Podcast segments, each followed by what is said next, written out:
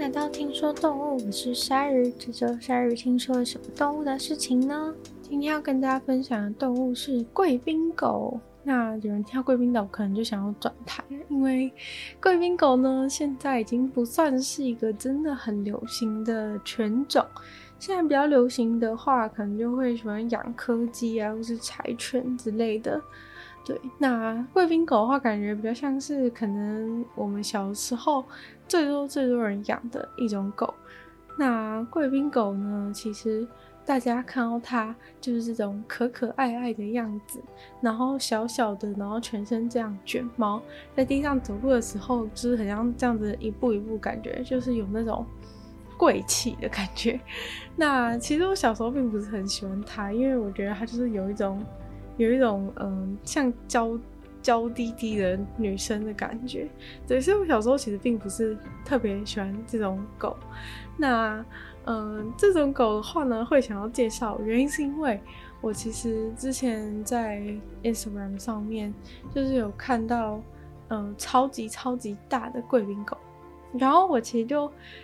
呃，对贵宾狗开始产生好奇，因为其实。一开始很久以前我就已经看过，在 IG 上面看过超大的贵宾狗，然后跟就是小孩一起的那个照片，然后就那个小孩还即就是坐在那个贵宾狗的背上这样子，然后我就觉得超级荒谬，然后我还想说啊，怎么有那么大的贵宾狗？然后就觉得超级可爱，因为大家知道吗？就是那个超大贵宾狗看起来就像是那个。就是看起来像一只绵羊一样，尤其是就是那种我看到的刚好是白色，就看起来超像绵羊，然后只是它是比较比较不比较不圆的绵羊，就是瘦瘦的绵羊的感觉，然后感觉就是超大只，然后脚超级长这样子，然后我整个就被圈粉了。我想说，然后那时候我完全没有意识到它是贵宾狗这件事情，就是我还就是在那边到处去查说，哦，这是什么狗之类的，我也想要，我也想要一只。就是这么大的一个像绵羊的狗，然后结果后来我才发现说什么嘛，它它根本就是贵宾狗，然后后来我才想说，哎、那是怎么样才可以有那么大贵宾狗？结果呢，才发现原来贵宾狗本来就是那么大的，就是现在大家看到的这一些比较多人养的贵宾狗呢，其实都不是都不是原始的标准贵宾狗。那贵宾狗的话，其实是有分成三种或是四种，比较呃国际全部都全部都认可的，主要是有三种，是有标准的贵宾狗、跟微型贵宾狗，还有玩具贵宾狗。那其中间其实还有标准跟微型的中间还有一个是呃中型的贵宾狗。那中型的贵宾狗的话是在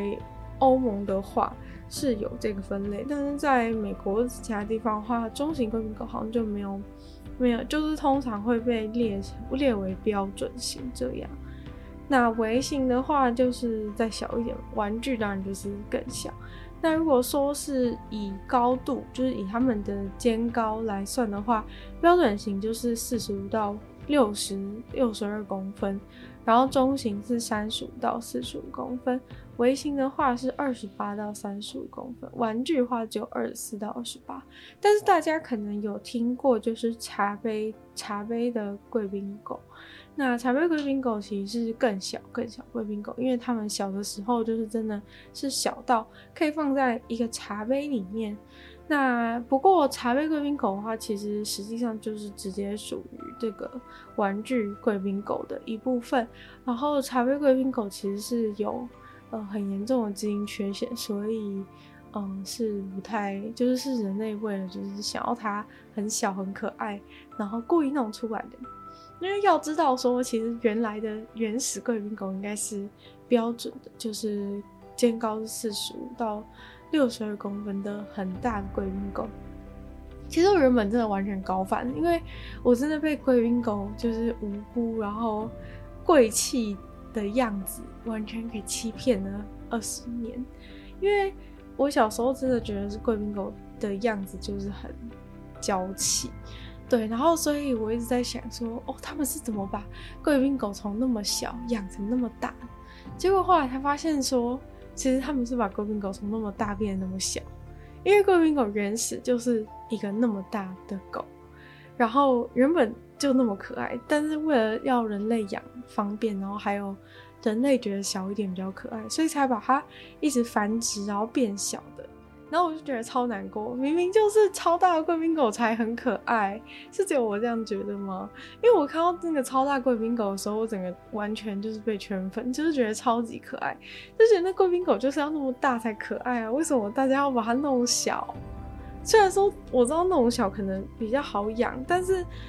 贵宾狗那个大大的样子，就是你靠它的手，就是整个是那个毛茸茸的感觉，然后这样一坨，很像。一个那种软发的形状的时候，你就觉得超可爱。但是变小的时候就觉得好像没有什么特别的，还是是因为东西都要比较特别才比较可爱。可我觉得不是，就是那个超级大的贵宾狗就真的像绵羊一样，然后趴在地上这样子，超可爱的。那好像讲太多我的个人觉得可爱的部分呢。贵宾狗呢，就是他们。最最重要的事情是，他们其实原本是一个水猎犬。那呃，水猎犬的部分也是非常的令我惊讶，因为我原本就觉得他们是那种，就是都是被那种呃会把指甲弄得很长很长的那种女生抱在手上的那种狗。然后，所以我就觉得说，我就觉得说，应该都是那种美甲女孩的养的狗吧。但是结果人家，结果人家竟然。长竟然是水猎犬，就是我完全误会它，而且它长得那么的，它长得那么的不像猎狗，然后它就是水猎犬这样子。那他们其实原本很大的体型的时候，就是呃，他们就是会帮助古代的那些人，就是他们会去冲去水里面抓鸭子或是抓鸟之类的，所以才被叫水猎犬。就是他们是很擅长在水里面。猎猎捕这些鸭子跟鸟类，然后以前就是那些养这种狗的人啊，他们就是喜欢看那个狗去帮他们把那个鸭子或者鸟抓回来的样子。所以其实现在呢，就是还有那个还有那个杂志，是就是专门专门放这个水猎水猎的照片，然后就会你就会看到那一些你觉得可可爱爱的贵宾犬，嘴巴里面都叼了一只已经死掉的鸭子。对，这个画面实在是有一点那个，你就会对贵宾狗的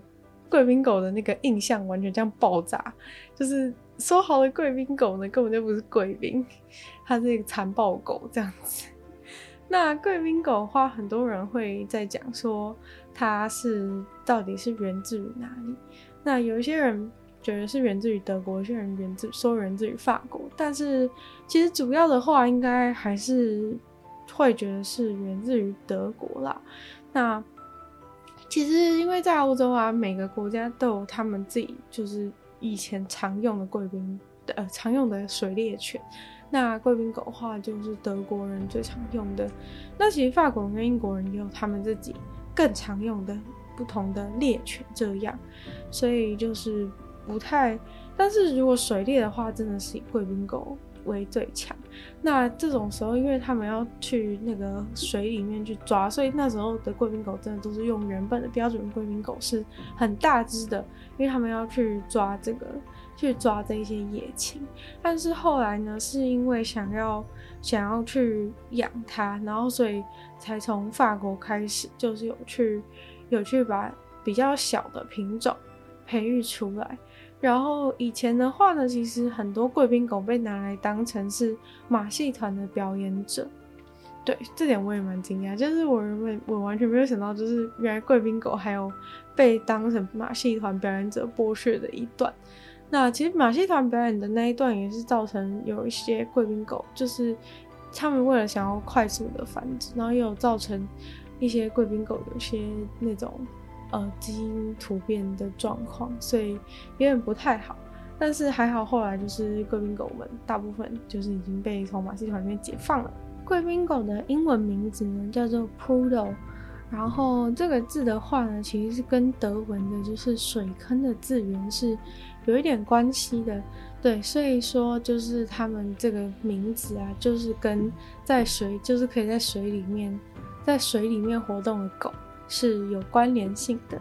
那据说呢，从中世纪开始就是德国人所熟悉的一种犬种，然后也是德国著名的这个水犬。那英国的话，其实就是有英国他们的水猎犬，然后法国的话是有巴贝特，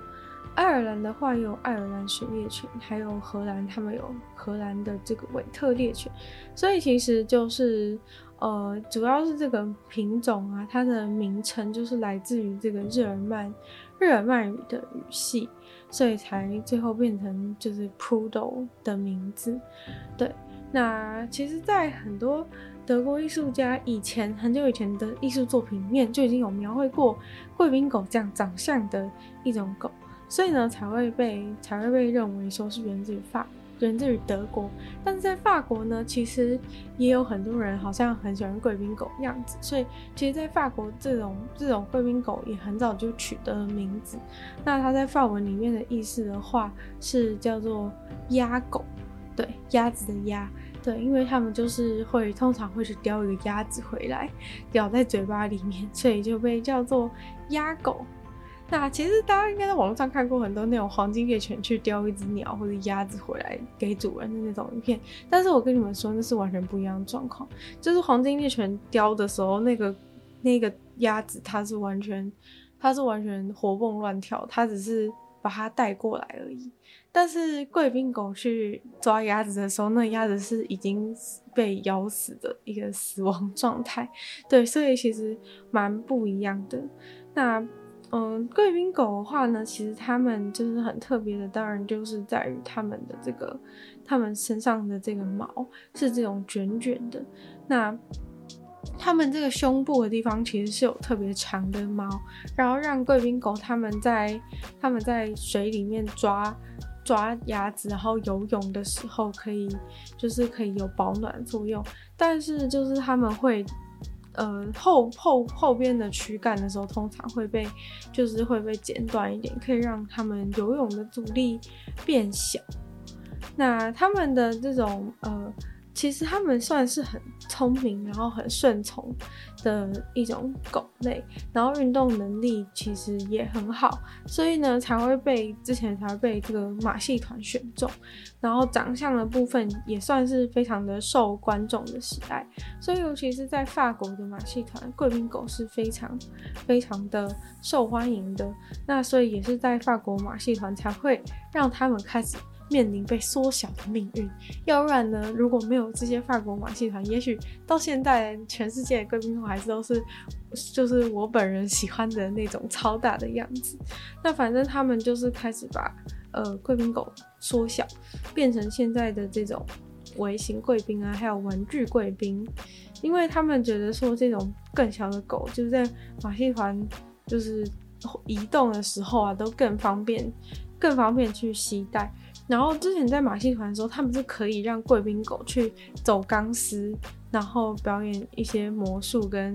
就是甚至他们可以叫他们表演纸牌魔术之类的。所以就是贵宾狗好像好像蛮强的，就是作为一个马戏团的表演者，但毕竟它也可以走钢丝什么的，真的是非常的厉害。不过现在呢，就是它成为了就是大家最想要选择的。这个陪伴犬，那陪伴犬的话，通常是可能如果你有一些心理的疾病啊，或者是呃身体的疾病，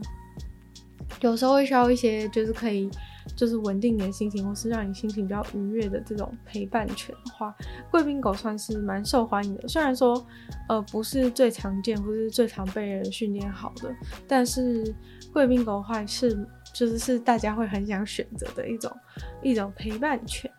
那这种现在大家看到这种很小只的玩具贵宾狗啊，是从二十世纪初才开始出现的。对，就是他们是就是把这种把这种小小的贵宾狗，然后去培养出来。因为这因为在之前呢，马戏团马戏团培养的过程中，有造成一些很可怕的状态，就是会有一些幼犬有毁容跟畸形。然后是行为怪怪的一些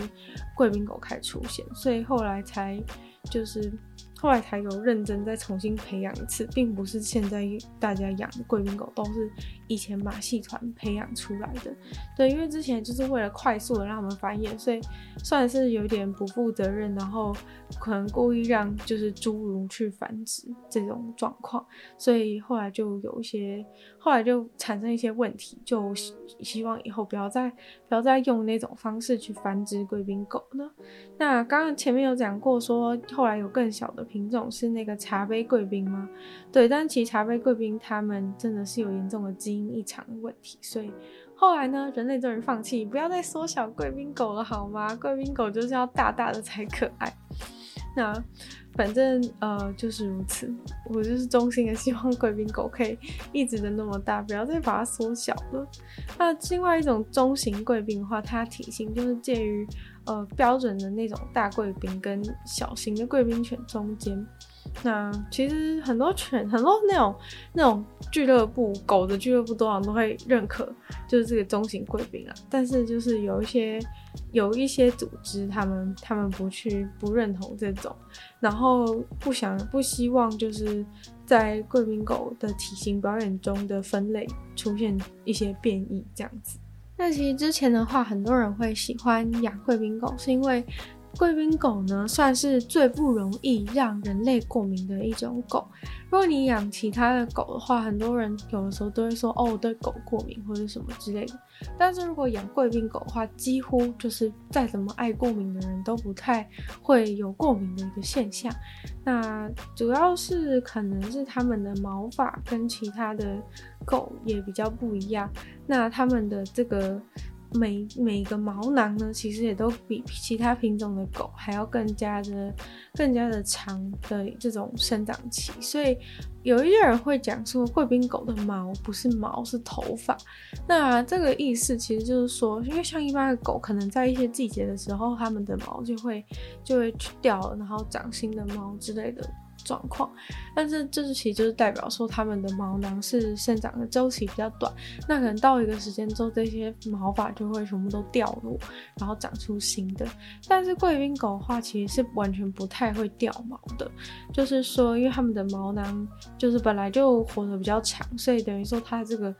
是毛是比较像头发一样，是会一直无限的生长的。那因为贵宾狗它们的毛是很卷很卷嘛，所以说其实它们的这个它们的这的这些毛就算断掉或是掉下来的话，常常也会因为卡在这个。卷卷的毛里面，所以不容易掉下来，所以也就不太容易说在家里可能到处掉的都是贵宾狗毛之类的。那其实这个把自己的毛或是皮屑困在自己的卷毛里面的这个事情呢，其实是可以减缓它们的身体的一些皮屑和死毛的流失。对，那所以呢，就是他们这样子的一个构造，就是让就是让人类不太容易。会对他们过敏，因为就是这种、这种、这种毛发，就是比较不会一直到处掉东西出来，就对了。但它其实贵宾狗还是会掉毛，那只是说比较长是缠在它身上，它自己的毛上面，然后然后过比较久才会掉下来一次。对，所以地板上看到的毛就会少很多。但是呢，贵宾狗的毛其实是需要非常认真照顾，因为它其实就是像。嗯，就其实是有点像羊毛的感觉，非常的容易打结。那所以呢，就是如果你是主人的话，你就要非常认真的帮他去刷毛，可能每个礼拜都要花很多时间去去给他们刷毛。那如果你的贵宾狗是要带去表演的话呢，那你就要花更多的时间去帮他们梳理毛啊，然后做做那些造型。那讲到造型的话呢，其实贵宾狗的那种标准的，就是有被列为就是正式发型的的这种，呃，它的剪剪的毛的造型的话，总共有五十种。那最受欢迎的话，其中一种就是，呃，大家可能常常会看到是它的头部是很有很多，头部是有很多毛，然后。脚的话就是只有留关节的地方那个球球一坨，然后中间比如说有点像是人类小腿的地方就是没有毛的，然后后面后半部的部分也是留那个尾巴的那一球，然后所以等于它的屁股后半部的躯干是没有是都没有毛的这种状态，就会感觉像它的屁股是一颗球，然后四只脚也是一颗球这样子的一种。一种可爱的造型，但是呢，这个可爱的造型其实是有用的哦。就这个造型并不是只是为了就是比赛啊表演使用，其实就是历史上会出现这一种贵宾狗的造型，是因为这种造型呢，竟然是非常非常适合就是他们在当成水猎犬的一个固定发型，因为他们在当水猎犬的时候，就是。会需要呃保护他们的关节，所以说会把他们这些关节部分的毛留下来，也就是大家看到的这些球状的地方。但是呃，为什么前面的头还留这么多？是因为有的时候水很冷，就是可能冬天的话水可能是冰的，那就是这些贵宾狗它们的器官其实是集中在这个身体的前半部，然后所以这些贵宾狗如果下去水里面。就是抓鸟的时候啊，他们可能会就是太冷，然后冻伤，或是器官会受寒，所以说他们上前半部的身体都是有用毛去裹着，但是后半部的身体把它剃掉，是为了方便让他们活动。因为你后面太多毛的话，其实你游泳上面会受到一点阻碍。所以说，其实这个现在大家表演的时候很常看到的这个造型啊，其实是当初就是把他们当成猎人的这一些这些猎人，他们就是把水猎犬把它拿来这样子剪，就是是有实际的用途的。那关于贵宾狗的智商的话呢，在一九九四年的某项研究，把一百一十种的狗去做智商的排列，竟然呢贵宾狗拿到了第二名，所以说贵宾狗算是很聪明，然后精力充沛又善于社交的一种。狗的品种，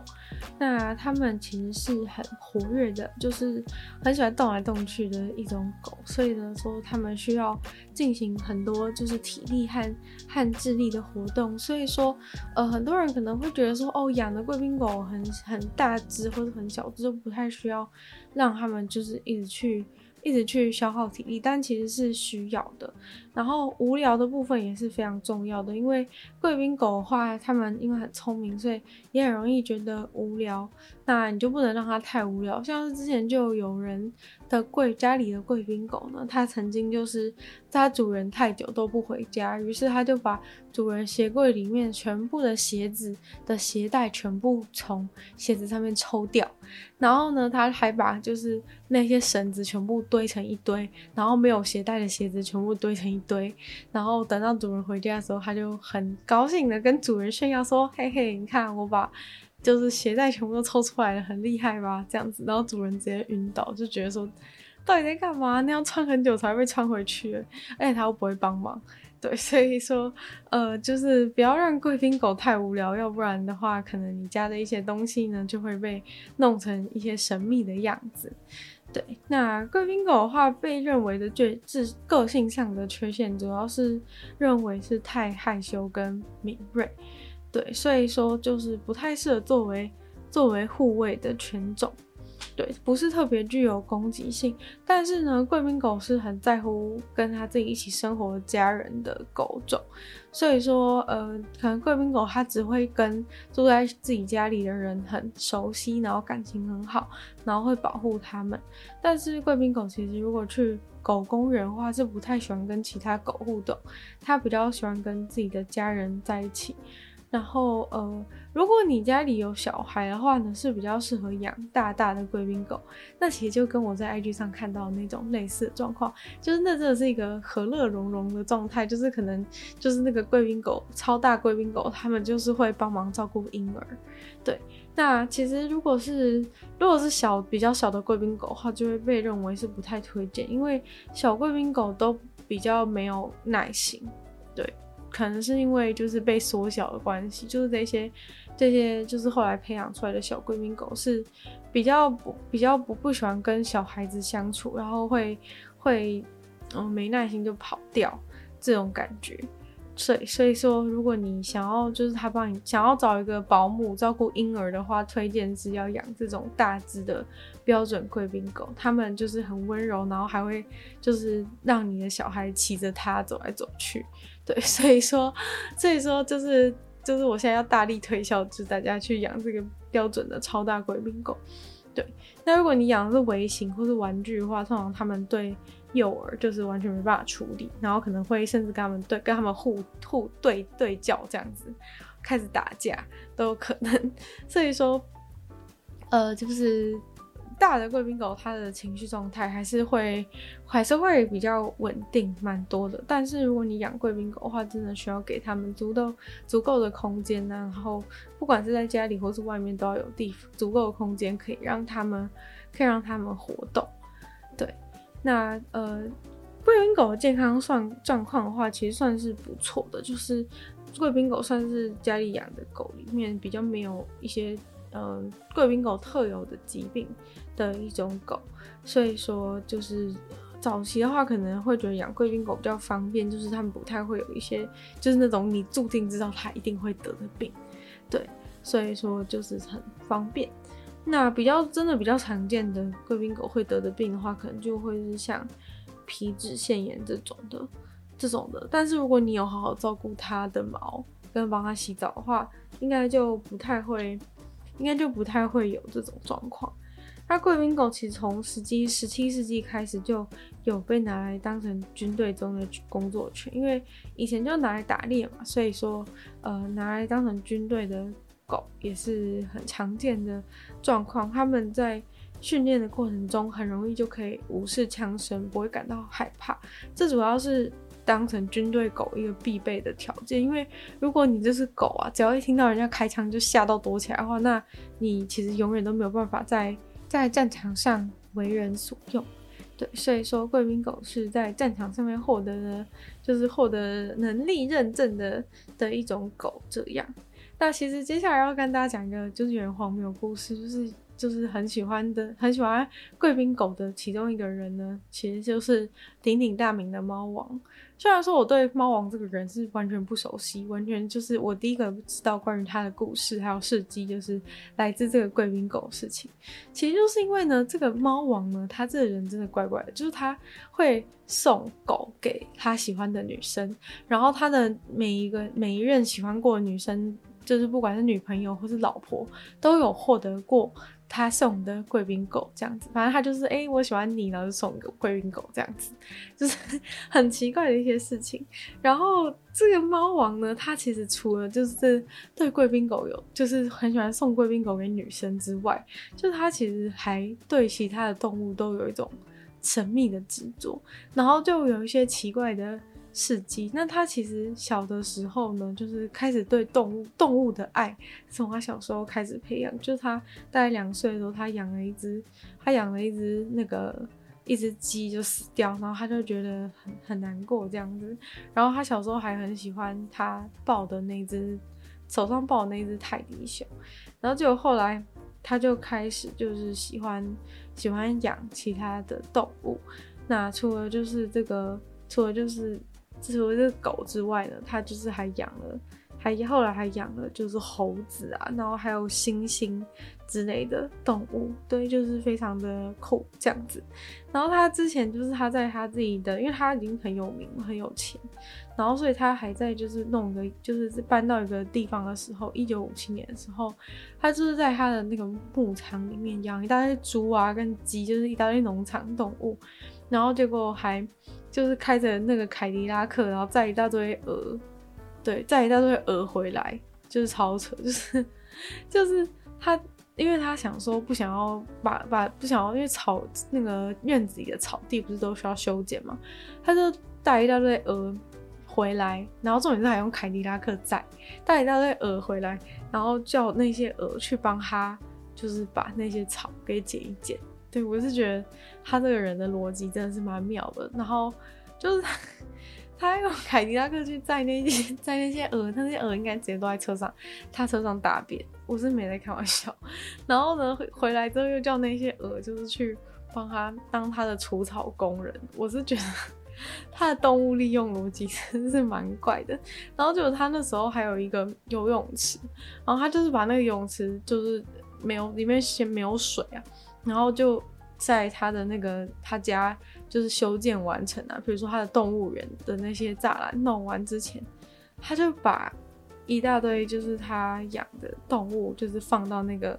放到那个。游泳池里面，然后他养一些什么山羊啊、火鸡之类，反正他家根本就是动物园，就对了，就是他很爱就是这些动物，农场动物还有猴子，对，所以他就把这些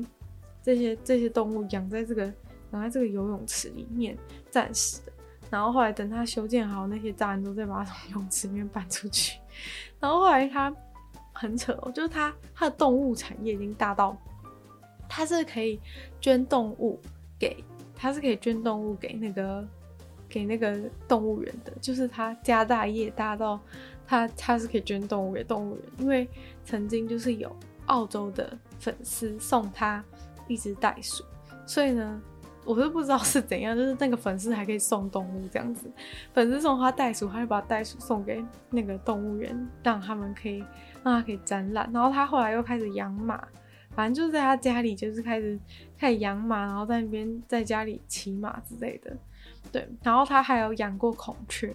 然后他养孔雀超猛的，他养的孔雀就是会破坏车子，就是那些孔雀会，那些孔雀会在那边在那边跑来跑去，然后把那个车子给啄乱，就是超猛。然后结果他后来就生气不爽，把那个把那个孔雀都都送出去了，这样子。然后他还养过一些鸟，然后那些养那些鸟就是还会对他骂，就是还骂之后叫他去下地狱这样子。就是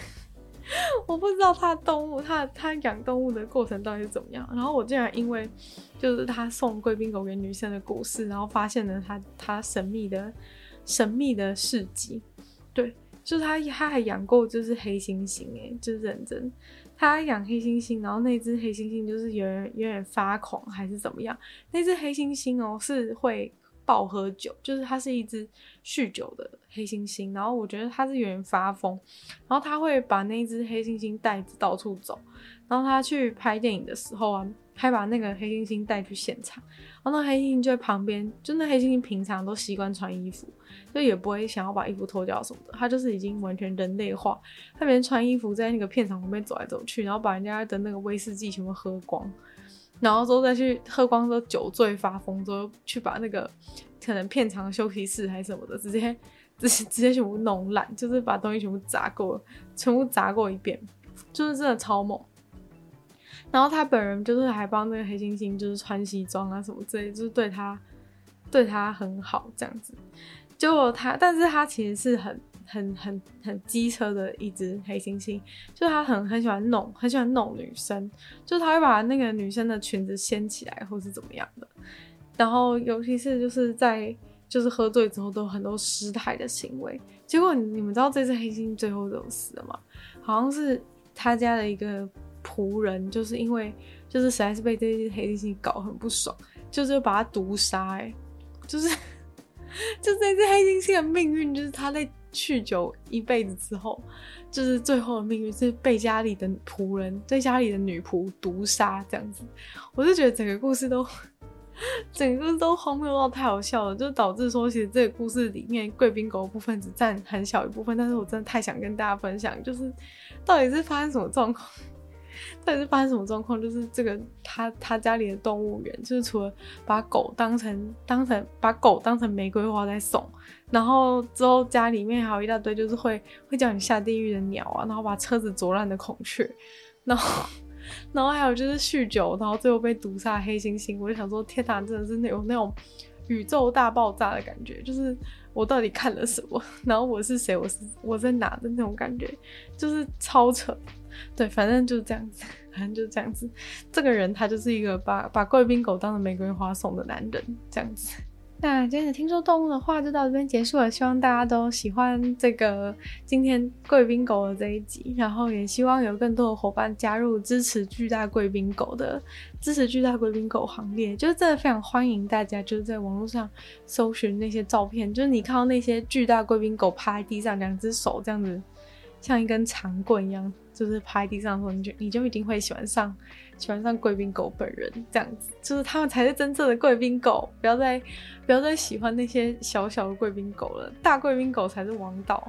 那。反正呢，我们就再次感谢这个订阅赞助的会员 James、Jason、黑渊、毛毛、黑牡丹、L Z、选秋生，还有 ZZ。那其他有愿意继续支持鲨鱼创作的朋友都非常欢迎在下方 Patreon 链接可以找到不同会员等级还有各种福利给大家参考。那当然，如果你喜欢听说动物的节目的话，就一定要把听说动物的节目分享出去给更多跟你一样喜欢动物的朋友。那当然，去 Apple Podcast 帮我留星星、写下评论的话，对这个节目的成长是非常非常的有帮助。那在留言区留言给我的话，我也会非常的开心。我们可以一起就是赞叹贵宾巨大贵宾狗的美好，然后。呃，就是也可以去收听我的另外两个 podcast，如果有时间的话，可以听听这个 new 的纯粹不理性批判，有时间更长的主题内容。另外的话是鲨鱼会用十分钟的时间跟大家讲一些国际新资讯，那大家就可以跟上这个世界。那也可以去订阅我的 YouTube 频道，是追踪我的 IG，那就希望听说动物可以继续在每周跟大家相见啦。那我们下次见，拜拜。